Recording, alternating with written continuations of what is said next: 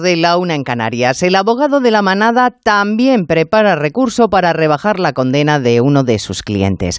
Porque la ley del sí es sí se lo permite, porque es una chapuza, porque no atendieron a nadie y porque en vez de pensar cómo enmendar el error, la ministra anda acusando a los jueces de prevaricadores e iletrados.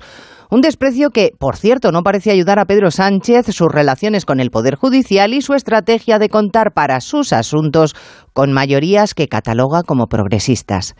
¿Cómo está la política española? Oiga, una ministra que no ha hecho su trabajo atacando a jueces y abogados que sí saben hacer el suyo.